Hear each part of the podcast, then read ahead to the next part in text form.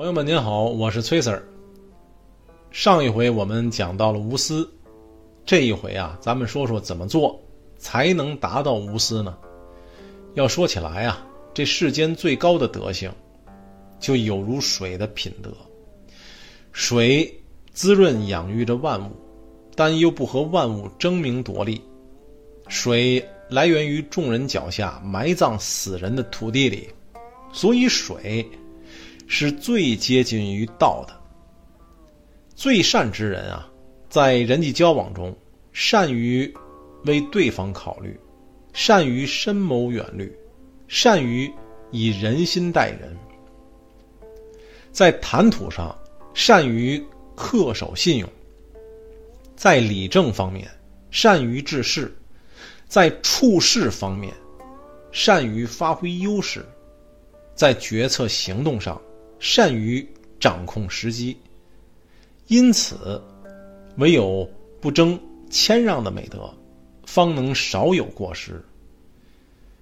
原文是这样的：上善若水，水善利万物而不争，处众人之所恶，故几于道。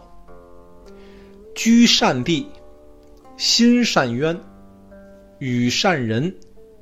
言善信，正善治，事善能，动善时。夫为不争，故无忧。我们知道啊，人每天都要喝水来满足身体的需要，离开水，人就无法生存了。不光是人，自然界的所有生物都离不开水，所以水是生命之源。无色无味又无状，哎，用什么形状的容器装它，它就呈现出什么形状。生性温柔，水像一个柔弱无比的少女，羞涩柔韧而又随遇而安。用水坝拦它，水就静止不动；用利斧砍它，水就默默承受，而不会受伤流血。将它无情的。抛弃到空中啊，水会凝成水珠，圆润的飘洒到地上，而不会弄得头破血流。也是因为水善于变化，以保全自己的性命。它遇冷凝结成冰，遇热变成气体，遇水合二为一，遇风翻滚成浪花一朵朵。不管以什么形式出现。它始终保持着自己的美丽和温柔。它虽然看起来很渺小，但它成就了黄河、长江的浩瀚。所有这些还不足以说明它的特质。无论身处多么显贵的高位，水都会谦卑的向下流淌。这一点和我们人类恰好相反，人是钟情于高处。仿佛只有不停的高攀，才能实现自身的价值。人人都往高处走，所以难免竞争。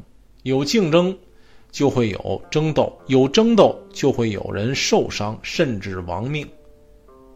水比人明智，它甘居下位，滋润万物，而不居功自傲，清静无为，而又无所不为。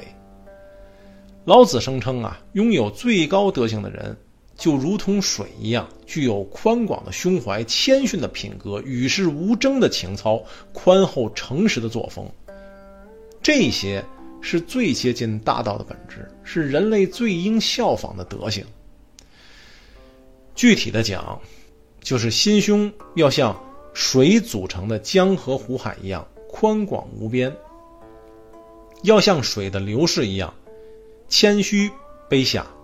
万不可处处与人争高低，待人要亲切自然，以诚相待，老实厚道；为人处事要重诺守信，如同潮汐一般起落守时。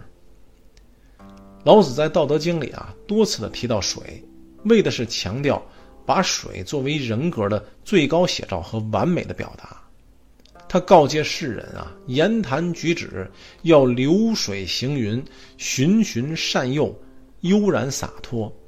对于统治者，施政时要像水一样，采取低姿态，要有滴水穿石的精神，慢慢深入人心。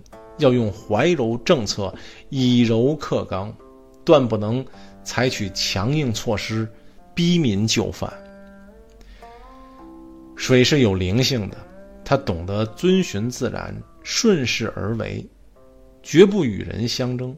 这样既成全了别人，也保全了自己，因而也就不会遭到他人的怨恨啊、妒忌啊等等的。我们人类啊，一旦拥有了。